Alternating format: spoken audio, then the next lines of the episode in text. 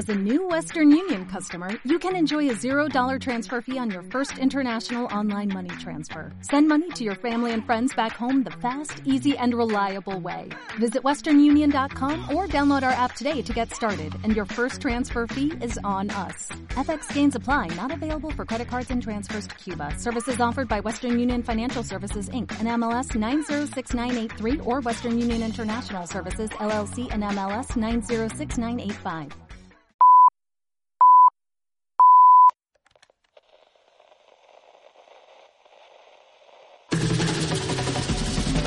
Cinéfilos frustrados. Empezamos.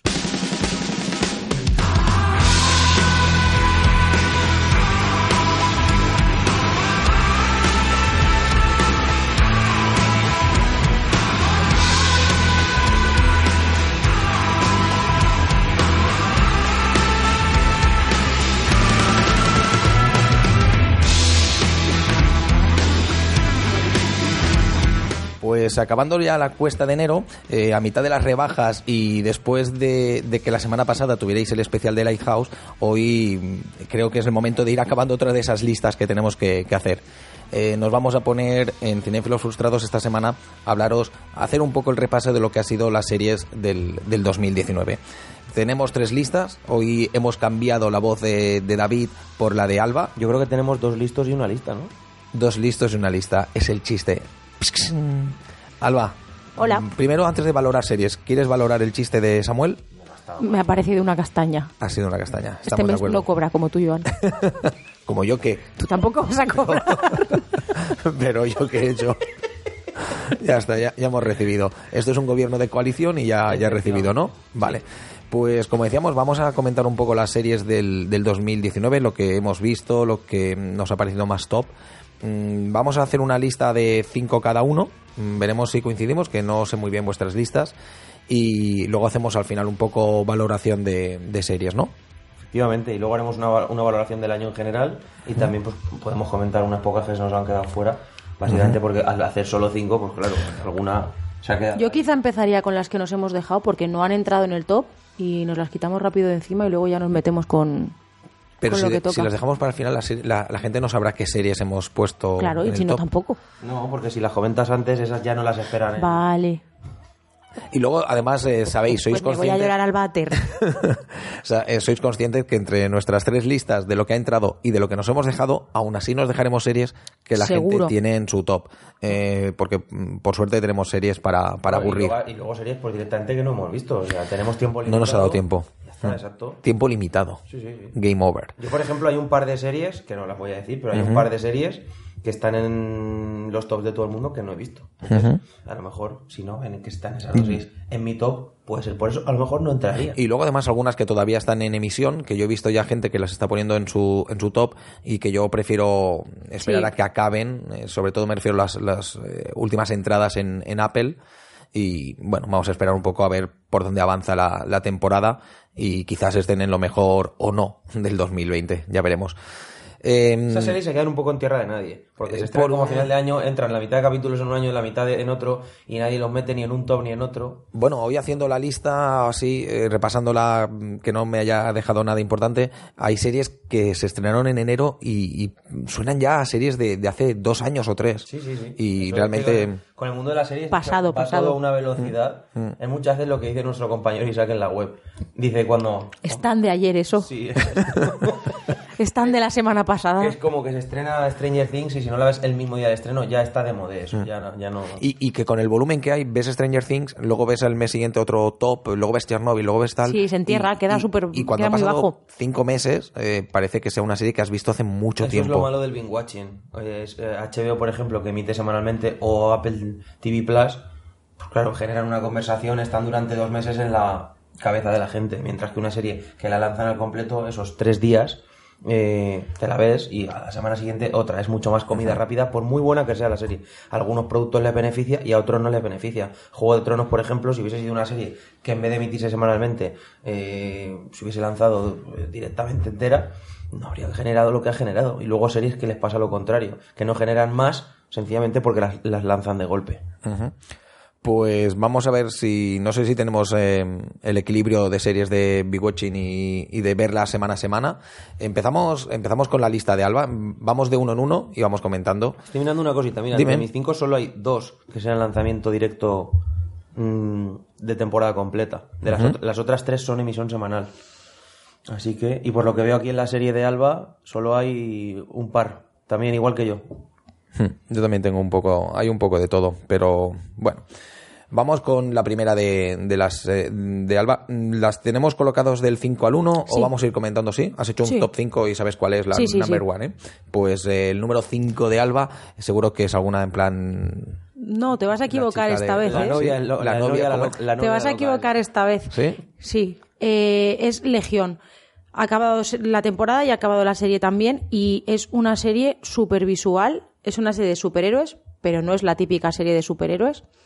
Es de Noah Y- Hawley, el creador de Fargo, con eso ya. Exacto. ya todo. Es una serie muy compleja, muy que no te lo da mascadito, tienes que reposarla, por lo que hablábamos de capítulo a capítulo. De hecho, hay- tú ves capítulos en los que no sabes qué estás viendo y, y- y te quedas con... Dices, ¿qué, qué estoy viendo? Como ¿Qué si fuera una ¿Qué- película de Godard, ¿no? Que no la entiendes. Sí, y a lo mejor a, a- a los tres capítulos dices, ah, coño, esto es lo que pasaba en el anterior y por esto era. Y entiendo que no es una serie para todo el mundo, es como hablábamos cuando hicimos el de la década con The Leftovers, pero creo que es una serie que merece darle una oportunidad y que no se ha hablado lo suficiente de ella. Ujú.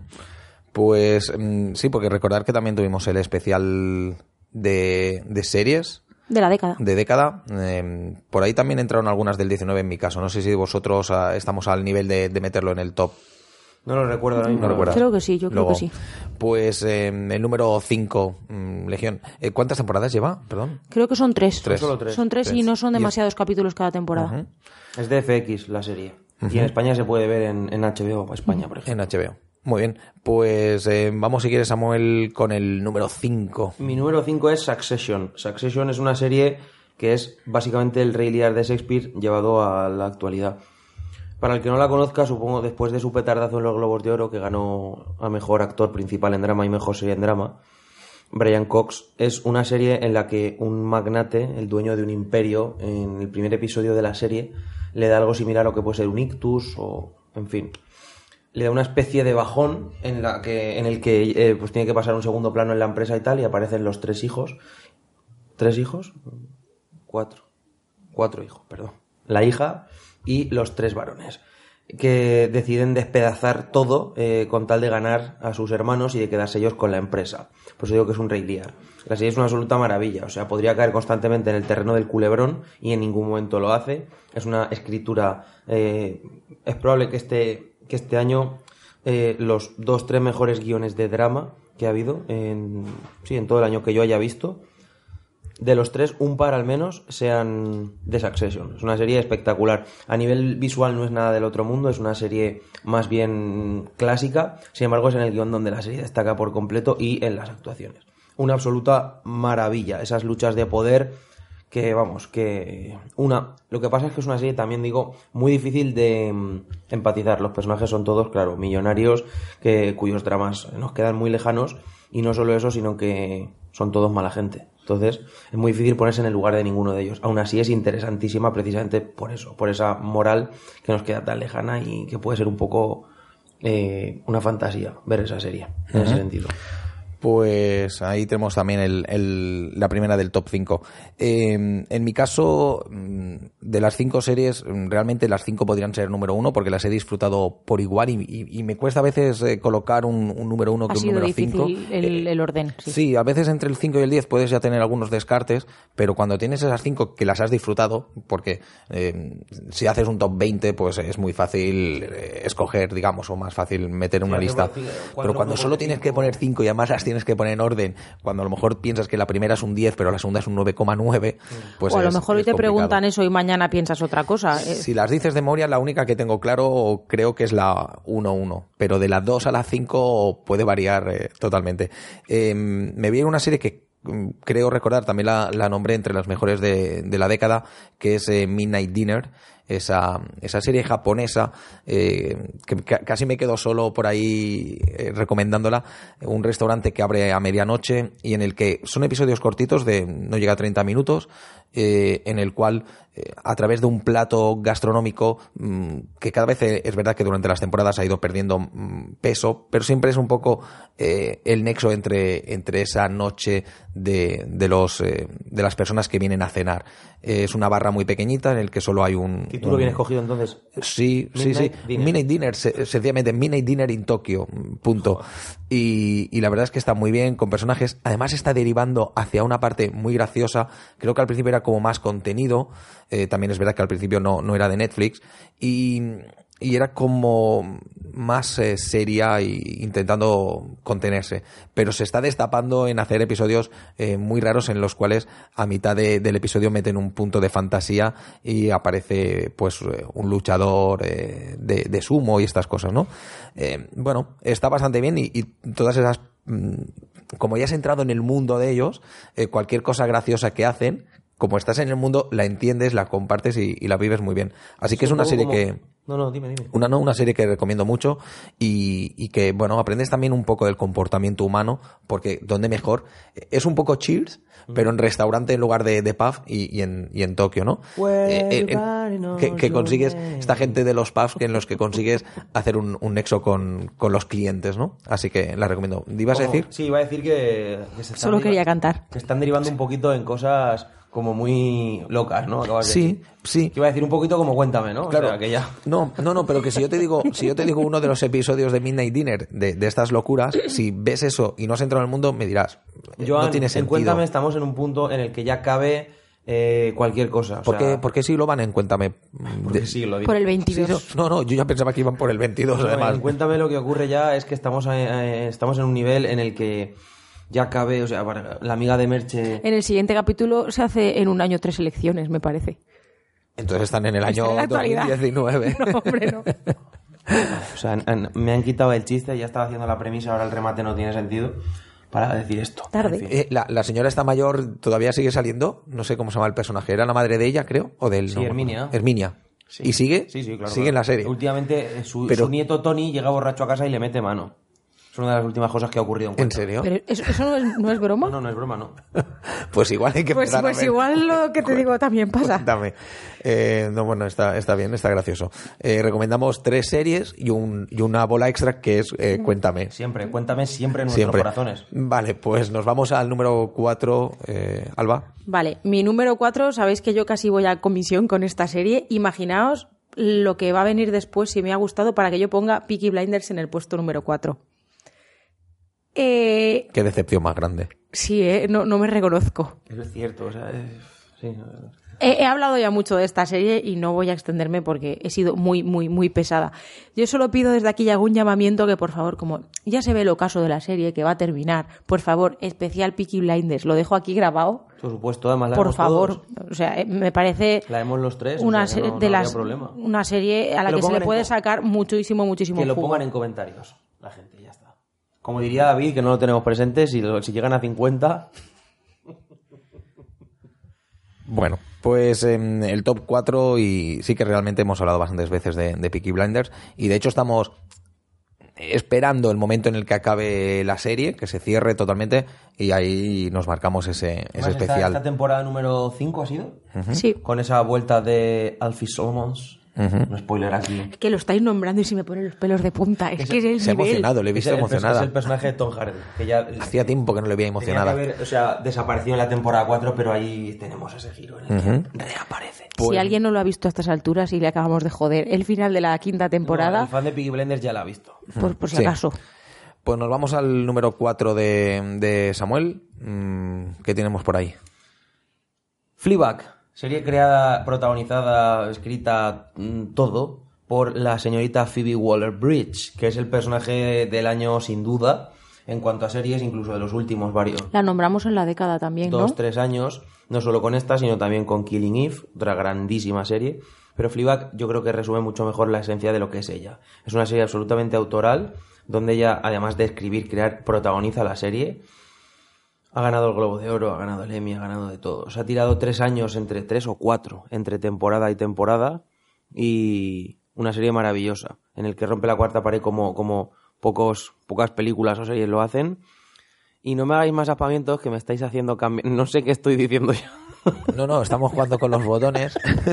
Es que hay botoncicos. Y, y Alba, Alba está emocionada. El primer cuando- capítulo de es que Fleabag, no llego y quiero tocarlos. el primer capítulo de Fleabag, eh, el capítulo de la mesa, el de la cena, en una mesa y no hay más, es básicamente el mejor, el capítulo mejor escrito de este año para mí, sin duda. Eh, Es una serie que veo que va recomendando mucha gente. Eh, la tengo pendiente y hay que sacar tiempo. Es lo que antes decías de tiempo limitado. Eh, la repercusión que ha tenido. ¿Sabes? Pues te, podría agitar Midnight Dinner in Tokyo, Joan, por ejemplo. mm, ¿Para qué? Si ya la he visto. co- correcto. ya, o sea, pero la- que para que cuando sigan temporadas sucesivas. Eh, No está reñido. Puedes dormir menos y ya está. Como yo. Vale. Recomendaciones dormir menos. eh, recomendación de cinéfilos. ¿no? Y dormir está sobrevalorado. Totalmente. Id al cine y ahora encima, además, engancharos a las plataformas. Sí, Muy efectivamente. bien. Pues eh, la recomendación número 4 de, de mi lista es eh, también era top de década, es eh, Years and Years. Eh, esa serie británica en la que ya digo que es como un episodio de Black Mirror, pero llevado a toda una temporada, temporada cerrada, no hay, eh, no hay opción a segunda parte, en la que vemos una familia inglesa eh, cómo va a ir avanzando en los próximos años. También estaba en el top de, de lo mejor de la década, por lo tanto, para extendernos un poco más podéis pasar por ahí, eh, pero una serie muy interesante, muy bien llevada, mm, con, con cositas además muy diferentes a lo que vemos en series, sobre todo a nivel de, narración y tal, y está bastante, bastante interesante. Y mm, viendo el éxito, la he visto en muchísimos tops también. ¿Tú crees que nos tirarán el chicle? O sea, a lo mejor no con la misma historia porque es No. historia cerrada. Pero, ah, por bueno. ejemplo, así como ha pasado con La Maldición de Hill House, de, House. de pero, otra, ver, con... la, la maldición de Hill House es simplemente mantener un poquito, que encima ni siquiera el mantener aura. el nombre. Pero yo creo que harán un poco. Ah, no van a mantener el No nombre. mantienen el nombre. Yo me esperaba que hicieran un universo un poco como American Horror Story, ¿no? Claro, o sea, es que eso no- realmente no es la misma. No, pero la pregunta es si, si no cree que viendo el éxito de crítica que, que puedan tirar por ahí. No, no creo que vayan a. Pues eso les honra. No, además porque- es que porque sí, hoy en día- Inglaterra no suelen hacer eso. No No son como aquí. No son, Comen no, raro. Aquí o como americanos y demás. Estados Unidos es la, la que suele hacer eso, o sea. Sí, porque aquí nos tiramos. como No, el no, chiste, no- nos tiramos si- el chicle. No sé si lo hizo Ricky Gervais. eh, no sé quién lo dijo, ¿no? Que a día de hoy eh, las miniseries. No, no voy a hacer el chiste, pero que venía a decir algo así como que las miniseries, en el fondo, eh, son series fracasadas, porque si, si eh, fuesen un éxito, no se No serían miniseries, lo, lo alargarían a 5, 6, 7 temporadas. Exacto. Mm. Eh, aquí no se suelen estirar las, el chicle de las series. Hay casos No, bien, incluso- bien, muy bien. No, incluso- como incluso- Cuéntame, por ejemplo. No Es que lo digo porque a lo mejor por lo que decíamos, es que no me da tiempo, a ver, es que no tengo tiempo de ponerme a ver tres temporadas, a lo mejor a alguien que le guste, que tenga poco tiempo, pues le, le es más fácil acercarse a, a eso que a Peaky Blinders que tiene cinco, por ejemplo. Iba a decir, incluso HBO se ha metido en el terreno de coger miniseries y ahí tenemos el caso de Big Little Lies, por ejemplo. Y bueno, ahí están. Oye. Bueno, es, eh, es un negocio, es una empresa Sí, también. Sí, sí, sí, sí, Mm, pero que Ellos que intentan. incluso HBO, que es una, un canal que ha tirado siempre más por It's Not TV, It's HBO, ahora ya- sí que sea TV. Eh, correcto. Eh, nos vamos al número 3 de Alba. Pues Top yo... tres ya. Sí, sí. Joder. Vamos a destajo. Nen Barfeina. Eh, mi top 3 es Sex Education. Eh, Netflix es una, o sea, ha apostado con esta serie que, sinceramente, el otro día lo hablaba, no, no recuerdo con quién lo hablaba, pero es una serie que mucha gente ve, que tiene mucho éxito. Si tú miras la- los listados de audiencias de, De Netflix. de Netflix y es una serie muy masiva De las más vistas. ¿eh? pero nada, o sea, sí se habla de ella, pero como que creo que existe un poco de tabú a, a la hora de, de decir, eh, pues he visto esto, me gusta. Porque aparentemente es un producto infantil, entre comillas, no deja de, de ser un instituto y creo que eso a la gente le, le frena, le choca. Infantil más, más bien adolescente. Exacto, pero me- que no es una, una serie, un dramón, aparentemente. De, siempre tenemos la concepción esa de que el drama es como, oh Dios mío, y la comedia o lo que es más un entretenimiento, pues se le, se le, se le resta valor sin tener por qué ser así, pero ocurre, pasa mucho en los premios. Y Sex Education, pese a tener ese envoltorio, o sea, todo lo que cuenta detrás, detrás, delante, y, y, y de hecho tenía una primera temporada que es maravillosa y esta segunda la supera, o sea, ya hemos tenido la oportunidad de verla y, y es espectacular, ya veréis críticas, es una, una auténtica maravilla. Bueno, pues también a, a apuntarla. La verdad es que estoy. No entraba en el top 5, pero sí que sí que estaba por ahí por, por el top Sí, 10. sé que seguro. vosotros se ha quedado por ahí rodando más atrás. Pues el A mí, número... se, a mí se me ha quedado un poquito más atrás, pero eh, ya digo que la temporada 2 sí que entrará en el top 5 mío del año seguro. Porque Mm. la temporada 2 me parece que eleva aún más. O sea, me parecía que la, la primera temporada es un poco el planteamiento del tono, de los personajes. Le cuesta un par de capítulos arrancar, pero en la temporada 2 ya es una maravilla. Es que es sublime, pese a que los personajes están como más exagerados porque crecen, podía caer en el tópico del chiste y, y para No, en no, absoluto. no, no, no. Y además es lo bueno de este tipo de, de- de serie o de película, en fin, es que tiene corazón. La serie tiene alma, que es lo que otras muchas series no tienen. Y un coming of age con alma es algo que todos entendemos y todos comprendemos qué está pasando en la cabeza de esos personajes o qué puede estar pasando. Entonces a mí me parece una serie que es- que a nivel de escritura la temporada 2 ha, ha sido perfecta. O sea, una, una serie que va a estar en mi top 5, incluso podría estar en el top 3 perfectísimamente. Ujú. Pues nos vamos precisamente a tu top número 3, Samuel, en, en ese top ya en el que nos vamos acercando a los números 1. Y el top 3 es Mi top 3 es Mindhunter. Mindhunter. ¿O cómo la dirías tú, Joan? Eh, yo diría Min- Mindhunter. No, eh, eh, Hostia, qué chiquitizado, ¿no? te salió, no, un día, es verdad. Muy, muy alemán. Mindhunter. Mindhunter. Mindhunter. Es verdad que te salió Mindhunter. Mindhunter. Pues Cierto. aprovechamos porque justo además también era además mi número 3. ¿Ah, sí? En el mismo además. Sí, lo yo, también la puse en la década. Yo la tengo en el 3 en este, Mindhunter del es 19. una serie eh, espectacular. O sea, a nivel de dirección, si- bien es cierto que los capítulos de, de Fincher están por encima del resto muy clarísimamente, muy clarísimamente, o sea, es una serie que a nivel de dirección es una auténtica locura. O sea, tiene un planteamiento visual, un uso de los espacios, de la atmósfera, cómo comprime los espacios, cómo usa el color, cómo no está... Una cosa que a mí me encanta y nadie le da valor es que la serie no está para nada sobreproducida. Normalmente cuando las series se van a la época tratan de mostrarte detalles muy específicos y todo está muy sobrecargado para que te des cuenta que transcurre en tal momento.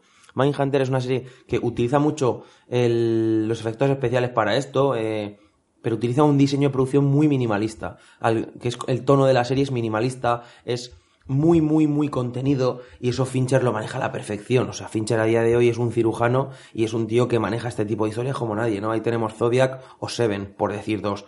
Pues esto es ese tipo de película, pero en serie. Una maravilla. Ahora voy a decir algo que quizás no, mm, bueno, quizás no, estoy casi seguro que, que no vas a estar muy, muy de acuerdo con, con, con mi comentario.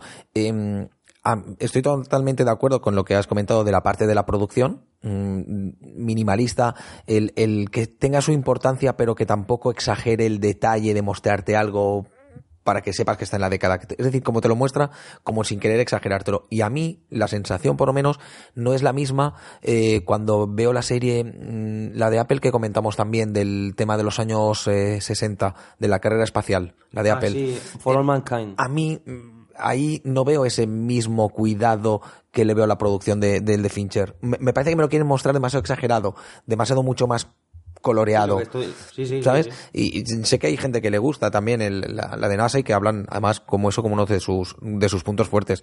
Pero a mí, mm, en esa comparativa, eh, no, no. Eso es un poco lo mismo lo que le pasaba, que a mí es una cosa que nunca me ha gustado a Mad Men. O sea, Mad Men a mí me parece que está, en cierto modo, sobreproducida y eso hace que se le vea el cartón.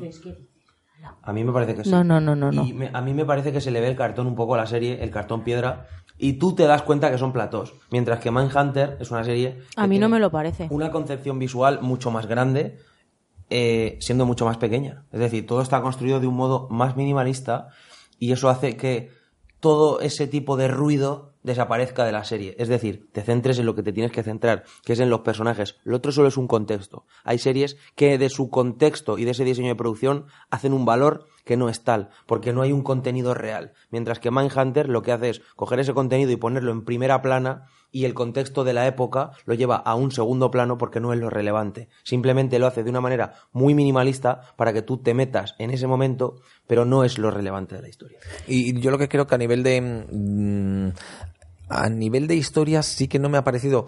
Es normal, ¿eh? También. La primera era mucho más eh, diferente a todo, más innovadora. Aquí creo que ha perdido parte de la gracia de las del o lo ha enfocado de otra manera de las Sí, los entrevistas a Pero los Yo creo que eso es precisamente porque la serie busca no estancarse. O sea, la serie busca crecer en una dirección que a ti puede interesarte o no, pero la serie no se estanca. Hay series que para evolucionar o dar un giro se tiran tres temporadas contándote lo mismo. La serie en ningún momento es redundante. Como ya te ha contado esa parte en la primera temporada, decide crecer, decide explorar nuevos argumentos y nuevas historias. Ya está, es lo que yo le pido. Fincher decide que en ocho capítulos, diez capítulos, es suficiente para un punto específico de su historia y a partir de ahí pasar al siguiente nivel. Es lo que hace en la segunda temporada. A mí personalmente, en Mindhunter, lo que el, el gran valor que le veo yo para mí es que pese a contar cosas muy macabras, tiene mucho gusto a la hora de contarlo. No cae en el recurso fácil del, del morbo. Podría mostrarte cosas muy, muy escabrosas y, y lo hace siempre con muchísimo gusto. Sí, sí, totalmente. Pues ahí tenemos entonces eh, el, el top 3. Nos vamos eh, ya al, número 2 de la lista de, Alba. Vale, pues mi número dos va para Killing. Precisamente por lo, eh, el punto contrario al que lo que decía Samuel con Fleabag. A mí, por mi, mi vida, mis circunstancias, yo soy una persona que tiene mucho estrés, que siempre es un no parar, y yo busco cuando veo una serie o veo lo que sea, busco el entretenimiento. Entonces, para mí, Killing, Killing Eve es mucho más entretenida, mucho más, tiene mucho más ritmo que, que, Fleabag. que Fleabag. Gustándome muchísimo y se ha quedado detrás en mi top, creo que estaba en el puesto número 8, o sea, no le, no le quito sus valores, pero así como él decía que, que él buscaba más esa como el, el corazón de, de la serie, a mí lo que me gusta de, de Killing Eve es como la acción.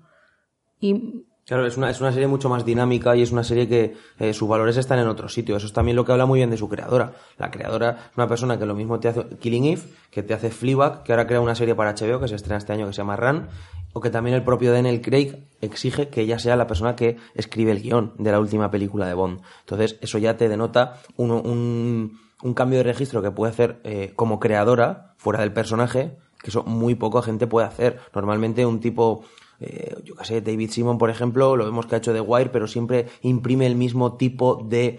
Todas sus series eh, entran dentro del mismo paquete, de la misma etiqueta, mientras que tuve las series de Phoebe Waller-Bridge estando muy, eh, siendo muy evidente que su creadora está detrás de ellas, de algún modo tienen dinámicas muy distintas. Por mientras cierto, que es- es más guion y es más parada en ese sentido, eh, es más hacia adentro, Killing Eve es más hacia afuera, es una serie que tiene un ritmo externo bestial y tenemos a uno de los mejores personajes de la década, que es Villanelle. Villanelle es un personaje que es puro carisma y que es ese tipo de personaje que solo quieres que esté en pantalla, aunque no hable o aunque no haga nada. Solo con que esté en pantalla ya estás tranquilo viendo la serie. Y dices, esto sigue estando donde tiene que estar. que por cierto, es un apellido, o sea, el nombre de esta muchacha soy incapaz de decirlo. Me pasa como como René no. Con Phoebe, Waller Bridge. no sé, no soy capaz de decirlo. no puedo ni repetirlo. Porque, porque está en inglés. Es por eso, Es yo por soy de eso, tu equipo, eso por eso. No me ha hecho gracia. A los No, oyentes. es como seguro. Min- Minhunter. Hunter. Minhunter. Él es más del alemán. Yo soy más. eh. Es caucásico. Pues nos vamos con el número 2 de la lista de, de Samuel, porque te has defendido la 2 Sí, tuya, sí, pero sí. Ahora, ahora sí, acaso le ayudo. si ahora puedo. tú le, le echas un cable. Eh, porque ¿Cuál tienes que defender en el número 2, Samuel? Mi número dos es Euphoria. Pues no la voy a defender. Pues te queda- te- se, va a quedar, se va a quedar solo, creo, ¿verdad? Euphoria es una serie creada por Sam Levinson, el hijo de Barry Levinson, director que tú y yo, Joan, ya conocemos por Sitches, a través de Assassination Nation, una película interesantísima, en la que hasta cierto punto se veía el devenir de lo que iba a ser el director, pero yo creo que en Euphoria da un paso adelante en cuanto a la dirección. Assassination Nation me parece que es más interesante en cuanto a temática y en cuanto a los temas que trata. Eh, me parece una versión reducida de lo que es Spring Breakers, pero, pero formalmente se aleja, eh, está años luz. Y yo, después de ver eh, Nación Salvaje, que es como se llama en España, sería incapaz de prever que al año siguiente o a los dos años iba a ser capaz de hacer Euforia. Euforia me parece una serie visualmente apabullante, me parece una serie que, aun estrenándose en 2019, me parece una serie de la nueva década, me parece una serie nueva, novedosa, en muchos sentidos, en un tema tan quemado como es el Coming of Age, y decide hacer toda su apuesta al modelo visual, decide coger historias que nos han contado 200 veces y contarlas de un modo distinto a través de el punto de vista. El punto de vista que tenemos es el de Rue, una chavala que es drogadicta, una, una adicta, y vemos el mundo deformado a través de sus ojos. Eso, claro, da lugar a un uso de lentes, un uso de colores, un uso fotográfico, unos movimientos de cámara muy específicos porque nos metemos en su cabeza. Estamos viendo el mundo como lo ve una adicta. Y eso me parece un punto de vista muy interesante, distinto a lo que solemos ver, sí que se ha hecho, pero no de esta manera. Y además que es una serie que visualmente a mí me, me parece, si no fuera por la número uno que me parece una serie de las mejores de la historia directamente. Eh, Euforia sería, de hecho, todo el mundo sorprendiste bastante en la web cuando yo puse una por encima de Euforia al final del año, porque Euforia es la serie que yo dije esto. Pero Samuel. justo al ver el primer capítulo, recuerdo hacer el, piloto, la crítica del piloto, y que Alba se sorprendió mucho, por ejemplo, porque le puse un nueve y medio. Yo no pongo nunca más de un 9 a una serie o a una película. No, le pusiste un 10. ¿Un 10? Le pusiste un 10. Es posible, o sea, porque lo vi y dije, esto es otra cosa. O sea, estoy. Normalmente las series no tienen Aparte es que es eso, en una serie tiene más valor si cabe, porque las series normalmente, normalmente apuestan todo al guion, a su narrativa, a otras cosas. Y Euforia juega en otra liga. Euforia juega en la liga del cine. Pero Samuel, a mí, por ejemplo, con Euforia me pasa como le veo similitudes si quieres un poco con Legión, con la forma de ver las cosas, porque no deja de mostrarte eh, esa paranoia mental de, la persona, del adicto, del, del, enfermo pero así como en Legión yo entro y, sin empatizar, porque para nada yo tengo las vivencias de esa persona, eh, con, Euforia me pasa como que me, sobreexcita, es como que me satura el, nivel de, estímulos. Pese a verle sus, valores y sus virtudes, eh, no, soy, no soy capaz de, sentirme bien viendo esa serie, que por otro lado tampoco lo busca, pero me resulta incómoda y, me resulta, me deja mal cuerpo. Sí, entiendo, entiendo. Eso ya es una cuestión que a ti te interese más, te interese menos, eh, pero no sé, eso ya es una cuestión más subjetiva. Entonces... Pero tú, por ejemplo, no, le, no le encuentras similitudes con Legión a nivel fotográfico, a nivel de diseño. Sí, es posible, pero mientras Legión es una serie mucho más, hasta cierto punto tiene más color pastel, más, me parece que Legión no tiene por qué. Es más bonita, Euforia no es más bonita, Euforia es más explosiva visualmente y tiene un uso de la fotografía que utiliza muchos es una cosa ya más, técnica pero utiliza es, diferente o sea mientras que en Legión a veces también la fotografía está muy muy muy más bien perpetrada por el diseño de producción de la propia serie. Es que no la has visto entera, entonces. No, la he visto entera, pero sí que sí que conozco como, como es, lo que es Euforia, eh, o sea, Legión. Euphoria es una serie que tiene un tono mucho más apagado dentro de ese esplendor visual. Pero es que depende capítulos en este, en, no sé, no sé. Es que claro, tú no la has visto entera, entonces tampoco puedes. A nivel moral, Euforia es una cosa muy eh, cínica, es una serie muy cínica y eso también se ve reflejado. Entonces es lógico que deje mal cuerpo. Te habla de una generación que es eh, un absoluto pues, es cinismo puro el punto de vista de la serie. Entonces es lógico que deje esa, esa sensación, ese mal cuerpo. Es que hay otras series que buscan lo contrario, que buscan ser un happy place, que buscan ser eh, no sé, Euforia no. Euforia es una serie que exige mucho al espectador. Sí, pero que creo que es una cosa que hay que comentar porque creo que hay gente que puede ver pues lo mismo como con Sex Education en plan de ah, una serie adolescente y que después eh, cuando se metan a verla se encuentre con otra cosa. Simplemente es que la gente tenga claro a lo que va. Sí, sí, claro, por supuesto. Euforia no es una serie para todo el mundo, pero bueno. O sea, ¿cuántas gente, por ejemplo, cuántas series, por ejemplo, yo qué sé, eh, Skins, ¿vale? También mm. trata un poco ese tema en algunos momentos, pero no te lo venden como te están vendiendo Euforia. O sea, te, muestran el lado bueno, el lado de la diversión, el lado de, más que el lado de la, del adolescente, no sé cómo decirlo, mm, contra el mundo o contra su persona o ¿Me entiendes? Sí, sí, sí, totalmente. Pero pues por eso te digo que esto ya es una cosa más subjetiva. obviamente. Cada uno, por eso lo he puesto yo en mi lista pero no es la tuya. Vale, pues... pues... pero yo quiero que el oyente sepa lo que vendemos y ya está. no os peleéis, no os peleéis. Hay para tiempo para todo. Mm, yo, Legión, intentaré hacerle caso porque solo porque lo hice la experta en series, pero Foria sí que estoy en ello y, por cosas de, de, de, la vida. De, deberes, eh, la tengo todavía pendiente de, acabar. De momento sí que es verdad que he visto un par y, sí que prometía mucho, pero no, no como para meterla en el top porque no, no la he acabado. En mi número, en mi número dos, la verdad es que Mm, es una serie de la que ha hablado todo el mundo, creo que ha sido uno de los eventos también importantes de, este año, que es eh, Chernobyl. Pensaba que ibas a decir Juego de Tronos, Joan. Mm, bueno, eh, A ver, ojo, porque luego nos vendrán los, los que no hemos puesto Juego Ya de lo sé, ya lo sé. yo la quinta la última, perdón, la última temporada me ha bajado puntos, eh, pero, pero sí es una temporada con la que yo he disfrutado también. Y seguramente si hubiera estado en el top, eh, eh, hubiéramos hecho finalmente el top 10, sí que entraba en, en las 10 eh, del año. Sí. Eh, sí, en las 10 sí Curioso. me hubiera entrado.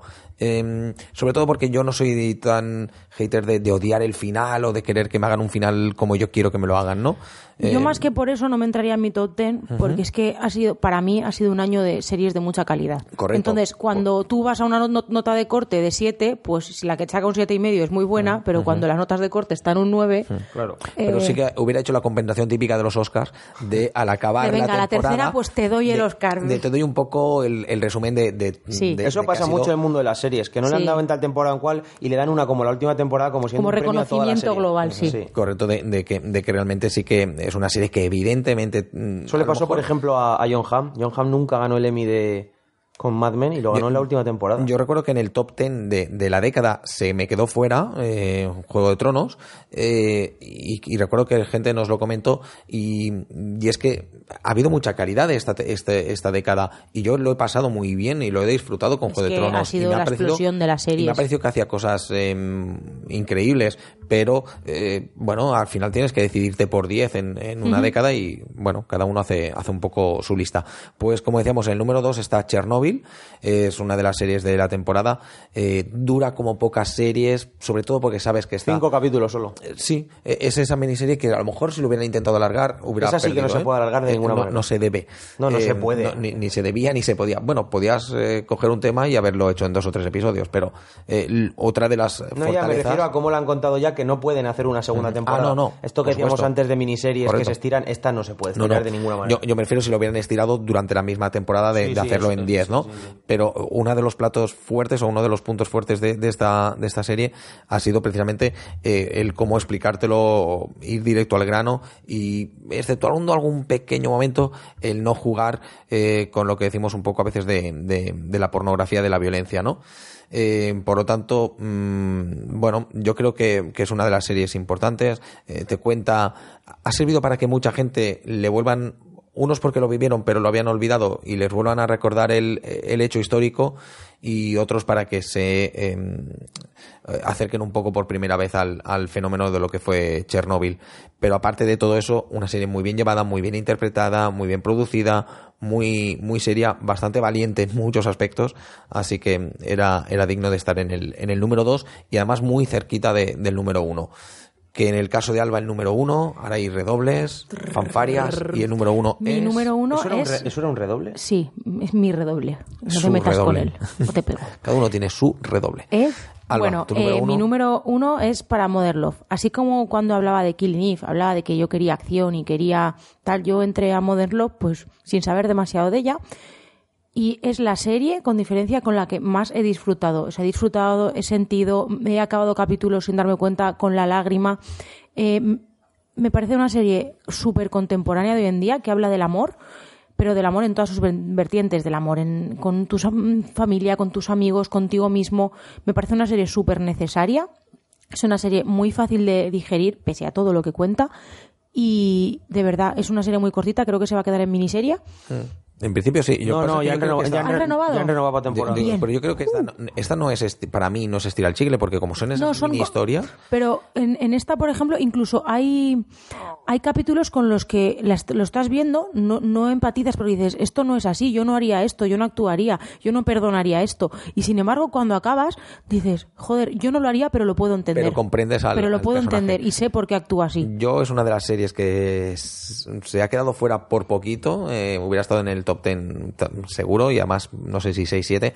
Eh, me encantó la, la serie desde... Y lo bueno que tiene es que es un poco en ese sentido, un poco como lo que a veces hablamos de Black Mirror, es que te puede gustar más un episodio que otro. Sí, pero, bueno, como- está bien porque a mí, a mí personalmente mi, mi libro favorito eh, tiene la misma estructura, quizás sea porque entonces a mí eso me entra muy bien, pero a mí la, la estructura circular en la que al final te las ata todas es, como el broche perfecto. Ese episodio final sin, Porque, sin explicar porque mucho, aunque son es- capítulos sueltos, digamos que esos personajes te llegan y, y cuando los vuelves a ver en la pantalla y, y ves cómo ha transcurrido su historia, no- mm, hay, hay series que necesitan muchas temporadas para hacer mm, que esos personajes les cojas cariño.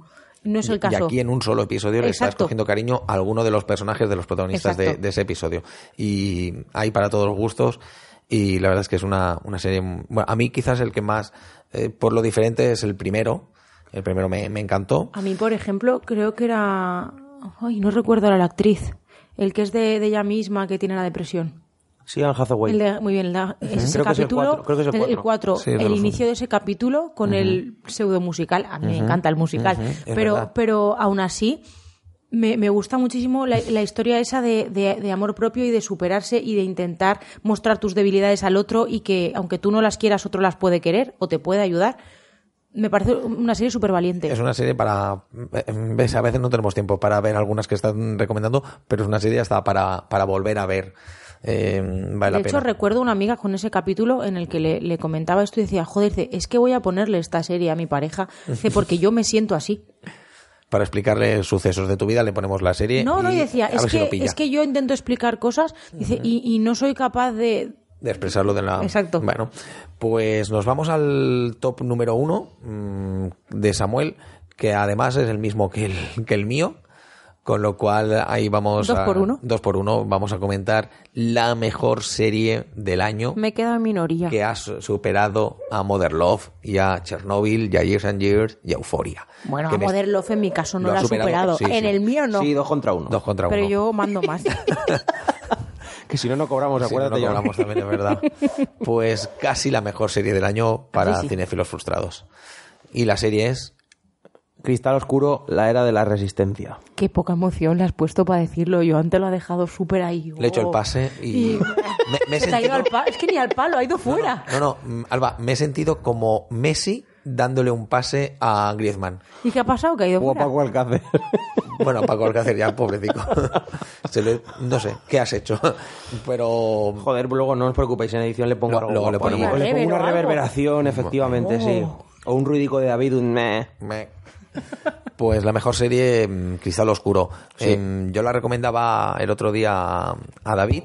¿Y mm, cómo se la vendemos para que, para que decida ponerse con las, con las series? Buah, es que, mm, vamos a ver, es una serie que hereda muy mucho mm, la película, la, la creación de Jim Henson en general. tono. No solo Cristal Oscuro, sino también dentro del laberinto, porque son cosas que podrían ocurrir mm, dentro de un mismo universo. Tienen un tono muy similar, aunque Cristal Oscuro es más oscura.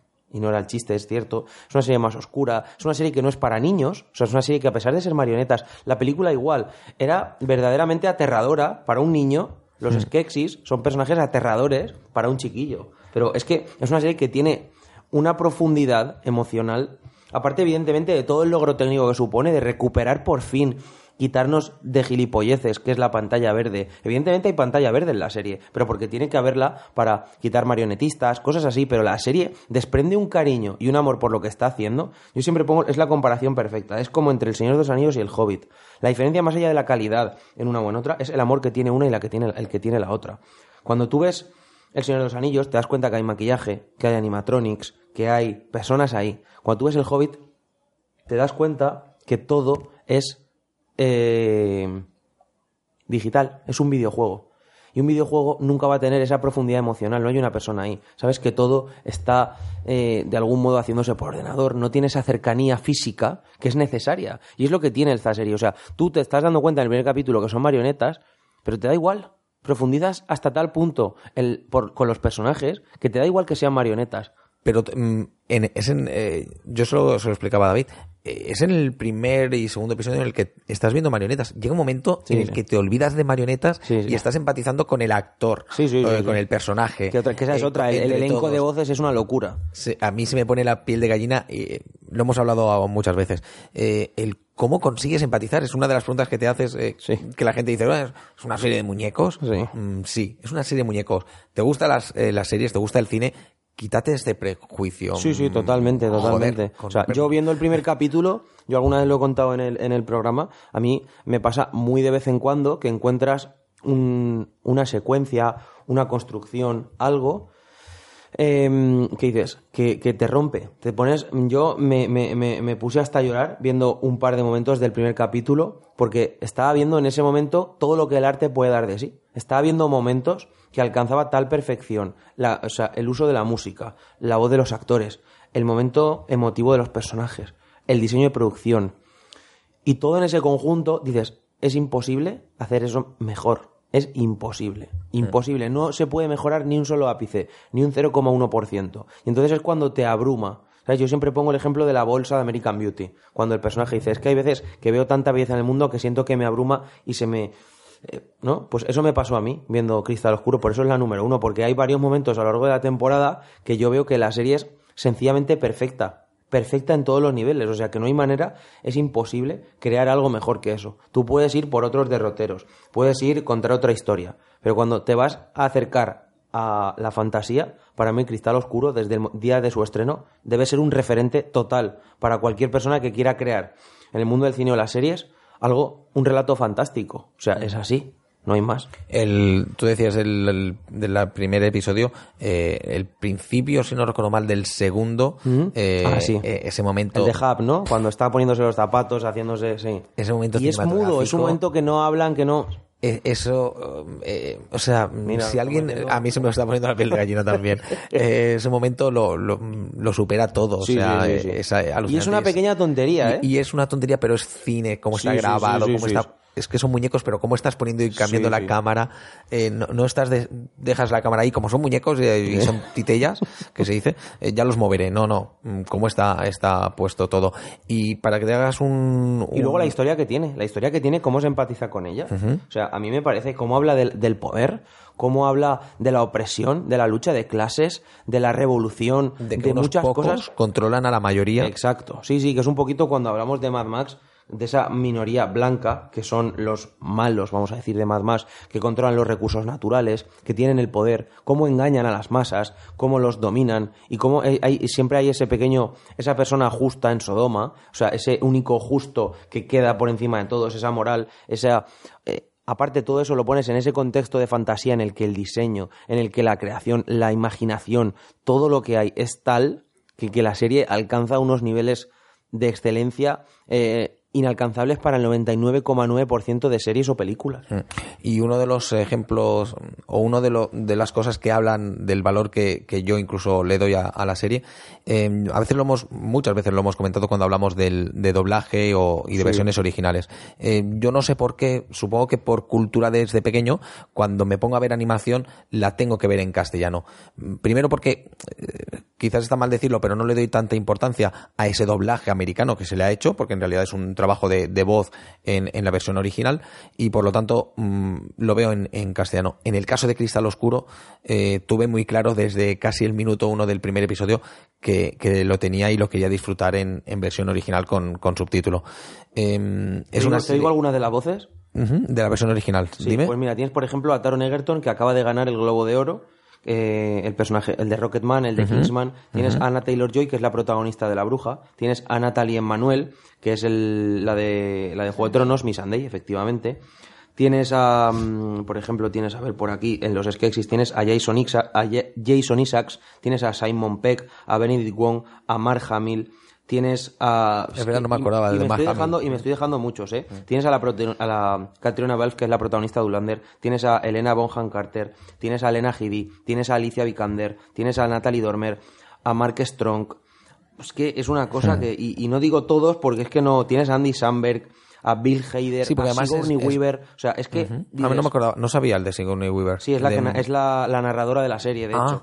O sea, es que es una Pues no cosa... lo reconocí el- que- ¿Qué series o películas tienen ese elenco? Hmm. Y un actor de ese calibre, con la voz es capaz de meter unas inflexiones y que empatices con el personaje de tal manera, que a mí me parece una... Que ayuda la mucho estoy más. comentando y se me había erizado el Sí, vello sí, varias veces yo- varias comentándola, veces. solo comentándola. Además, lo bueno es que en- es una serie de Netflix que además, eh, cuando la acabéis de ver, eh, os recomiendo, tiene hay uno o dos eh, documentales pequeños de cómo está hecho. Mm. No, es un documental- no es corto, ¿eh? No es de 10 minutos. No, no, pero me refiero, y, y te explica incluso un poco de la producción y sobre todo de la idea de cómo, cómo llegaron a venderlo a Netflix Mm. y cómo para decirle, vale, lo comentabas tú al principio de la parte de efectos especiales, Mm, eh, le mostraron, y, y eso sale en el documental. Medio se hizo el capítulo, ¿no? El ¿vale? primero. Le hicieron algunas escenas del primer episodio en Para el que le iban mostrando eh, escenas hechas de manera totalmente manual con escenas eh, totalmente pasadas por, por el ordenador. Efectivamente. Eh, Y era la- y ahí cuando la Netflix dice, no. Y dicen, sí, sí, nos va a costar más. pero hay que ponerlo. Hay que O sea, hacerlo en marionetas. Queremos una serie de calidad y que marque un- una diferencia. Sí, esta serie, si llega a estar hecha con ordenador Nada, todo, eh, no la estaríamos metiendo en el no, top no, 10 no, no, eh, no, ni en el top 5, mm, casi seguro. ¿eh? Pues nos hemos dejado, como decíamos, otras series que se han quedado fuera. Todos los capítulos, por cierto, que eso es algo también muy importante. Este tipo de serie, muchas veces, pues, mucha gente recuerda la primera temporada de True Detective, por ejemplo, o La Maldición de Hill House de Mike Flanagan. Son series que también tienen eh, esa calidad porque hay un director de cine que dirige todos los capítulos. Además, aquí cogió la hija de, de Jim Henson. Sí, toda la, ese- la gente relacionada con Henson, todos los, o sea, la gente que estaba relacionada con la creación, los que están vivos todavía, claro, con la película original, con el universo que se ha creado alrededor de la película, de novelas, de tal, Correcto. todos están Es más, metidos en la eh, serie. además, eh, es lo que tú dices, ¿eh? y hay que, creo que es importante. Eh, no es cojo unos guionistas y cojo a gente No, no, que no. vio la película y le gustó y vamos a hacerla, sino que es gente que había tenido el permiso de Jim Henson para desarrollar diferentes novelas gráficas eh, inspiradas en ese mundo. Es decir, Mm. Sí, sí, sí. ve- ves por donde quiera, pero a partir de este universo, ves que creo que, que tienes el arte suficiente y que me has pillado el, el rollito. No, y, diseñadores de la propia película, todos los que están vivos continúan Ah, en la serie. Pero también lo que está diciendo, todos los capítulos los dirige Luis Leterrier, que es un gran director francés de cine de acción, y, y dirige todos los capítulos, los 10. Entonces le da un empaque, un empaque y una coherencia visual de espacios, armónica, le da armonía a la serie. Y eso es lo hace tener un único director para crear todos los 10 capítulos, las 10 horas que es la serie. Pues ese es nuestro top 1. dos top 1 contra, contra este que habías puesto en el número 1, que ya no me acuerdo. Por lo tanto, está claro que Cristal Oscuro es number one. Eh, decía, y ya con eso ponemos el punto y final, mm, que se nos, has- nos- se nos han quedado fuera algunas series. Eh, yo comentaba el caso de Juego de Tronos, Alba comentaba Cuéntame, No, ¿no? no, Bueno, a, mí, a, mí, a mí se me han quedado ¿Qué fuera. se te ha quedado fuera, Alba? Glow. A ver, Glow. A mí también. Una muy buena serie. En un top Sí, 10 me hubiese sí, a mí también. Orange is the New Black. Sí. Yo me he ido perdiendo fuelle, pero... pero... A mí la última temporada me encanta. A mí también, sí. Me encanta. Eh, Fleabag, que sí que la ha comentado Samuel. The Morning Show También la tengo en el mío. Ujú. y Watchmen. Y Watchmen. No, Watchmen no la he visto. Em, The Morning Show es una de las que yo comentaba que, que esperaba, no está acabada o me falta Sí, algún sí, episodio. sí, ¿La- está ¿La hemos acabada. acabado? Pues yo no, yo no la he acabado todavía, no la llevo al día. Pues muy mal. Pues ya no me dejará el año que viene Samuel meterla en el top 20, en el top 10 del, del 2020. A mí se me han quedado Pues- fuera pequeñas Pues mi cositas. número 6 es, es Jennifer Aniston. O sea que... Y digo, perdón, a mí, Jennifer. A mí se me han quedado pues Sex Education, que la segunda sí que estará, Glow, de Marvelous Miss Maisel. Cositas así. Watchmen y Chernobyl son las dos series que antes decía que no he podido ver. Miento, he visto los pilotos de ambas, pero evidentemente no puedo hacer una valoración como para meterlo. Sí, para tener una idea de la serie, pero no para decir está en un top 10 o no. Ah, Seguramente si las viera siendo las dos de HBO, siendo del creador eh, de, de Leftovers, que es Watchmen, quizá la- seguramente la pondría. Además me encanta la novela gráfica. Pero como no la he podido ver, antes de que nos aticen en los comentarios, aviso que esas dos series yo no las he visto. No las llevábamos al día. Pero ha habido muchas en las que estamos así. Por ejemplo, creo que Mr. Robot, que en el mundo hablaba Claro. maravillas, no la hemos visto ninguno. Yo no sé si Robot hubiera- es que he visto temporadas anteriores y es que no me gusta. Pero- Entonces, Yo en mi caso, por ejemplo, no he metido eh, Peaky Blinders, que nos me entraba en el 5, mm, pero me entra en el, en el top 10 seguro, eh, y además hasta en el top 10 de la década, pero creo que como las hemos comentado otras veces, Sí. pues he querido a propósito Algo dejarlo nuevo. fuera de, de las cinco primeras, Exacto, es que aunque luego me ocurre. parezca que está entre las tres de- del año. ¿eh? claro, es que ese tipo de serie, como ya lleva varias temporadas, normalmente ya lo que tenían que aportar, ya lo han aportado. Ahora simplemente están cerrando su narración o su historia. Morning Show tampoco la he podido poner eh, porque no la he llevado al día, que es como lo que comentaba Samuel con Chernobyl, por ejemplo. Pero si Eh, os fijáis, todas las series que hemos puesto, o la gran mayoría al menos, Servant, son que sería otra- Mm. primeras temporadas o segundas temporadas, en fases muy... Paquita muy- Salas, que se nos ha quedado fuera también, Alba. Y vamos a meter a Paquita Salas. Oye, a mí me gustó. No, no, es que lo digo en serio, me parece, yo, la- yo esperaba el- el- el- la serie y es de las que me he visto. Y luego hay muy buenas eh, casi series de, entretenimiento como Stranger Things o como La Casa Stranger de Papel. Things- Stranger Things se me ha quedado fuera por- O como La por Casa de. Papel son series que aspiran, juegan a otra cosa, no juegan a ser, a revolucionar, simplemente a entretener y en su liga, en su liga lo hacen de puta madre. Y luego Sí. series españolas que tampoco hemos nombrado, Déjate llevar, por ejemplo, o Vida Perfecta, ¿cómo se llama al final? Vida Perfecta. Vida Perfecta. Sí, Vida Perfecta, exacto, es que luego le cambiaron el nombre. O de aquellas que estuvimos hablando Mira lo de- que has hecho de Berto, o sea, este año en España se ha hecho también muy buena televisión. Sí. Embarcadero también era de este año, Embarcadero ¿no? de este Embarcadero año también también, es, una para mí digna. Eh, Servan, a ver por dónde La de acaba. Shyamalan a mí me gusta mucho. A ver por dónde acaba. De momento he O visto sea, el es una serie que todavía no... No está cerrada y por lo tanto es así. Pero tiene un me- primer capítulo muy, muy, muy bueno. Bestial. Aterrador y eh, sobre todo que es un what the fuck de la hostia. O sea, es una Sí, serie sí. que si te la pones... eh, Vigila. sí, es No algo extraño. No te, no te va a dejar indiferente en absoluto. No digamos nada, pero vigilar con el niño. Eh, pues ponemos el punto y final, si os parece bien. Una Sí. buena, un buen año de series, ah, llena, llena de, de muy buenas series, eh, con nuevas plataformas eh, que se van a ir reforzando. Estoy pensando en, en Apple. eh, queremos que se refuerce durante este 2020, sobre todo porque habrá más y este competencia. y 2020 nos puede- tenemos Disney. tenemos Disney Disney, para, ah, es al, primer, al final va en el primer semestre, En marzo, En 30 de marzo. marzo. ¿verdad? Se ha adelantado y tal. Por ejemplo, tampoco hemos puesto en nuestros tops eh, de mando. De- porque no se estrena en España oficialmente. De. Pero, sabéis que muchísima gente Sí, la sí, está la va- poniendo la por las nubes. Y dirán, ¿cómo es que no la han puesto? Pues no la hemos puesto porque Exacto. no está en plataformas de aquí. No, no. si no tenemos tiempo a veces, somos nosotros mm, somos muy, muy de aquí. Pues ponemos el punto y final. Este ha sido nuestro resumen de series del 2019. Mm, Si queréis poner los comentarios de por qué nos hemos dejado series, nos podéis eh, dar esos palos, pero también recomendarnos. Al Igual no, no hay alguna que no hayamos dicho y es pequeñita de esas series que, que no se conocen tanto, esas pequeñas joyas. Eh, Samuel y yo mm, vamos más complicado de tiempo, pero Alba, a nada que le recomendéis una serie, es como algo Como no duerme, que, que no, no lo va a poder interiorizar y, y la va a tener que ver. Además, su- sus cosas, sus. eh, A mí como hay era que el quererme así. el- el Mi de- Diógenes, Diógenes, seriéfilo. Diógenes seriéfilo. le hace que no pueda dejar ninguna serie de lado.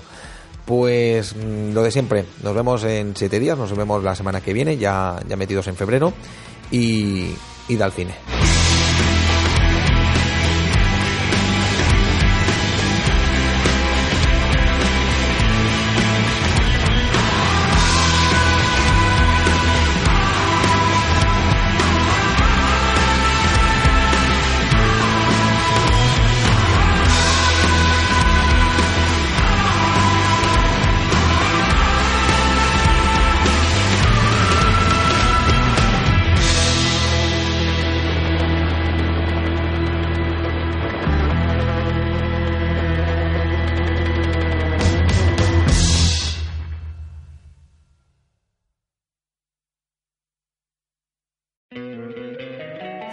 Encantaría tener 100 dólares extra en tu bolsillo?